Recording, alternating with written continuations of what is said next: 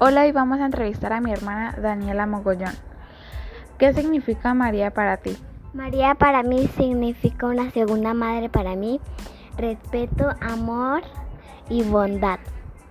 ¿Cómo se imagina que actuaba María y cómo trataba a Jesús? Yo me imagino que lo trataba con amor, ella creo que lo trataba con bondad y era muy afortunada de tener al Hijo de Dios.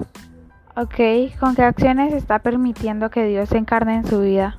Ayudando a los que me rodean, también orando todos los días, también... Bueno, muchas gracias por su opinión. Eh, chao.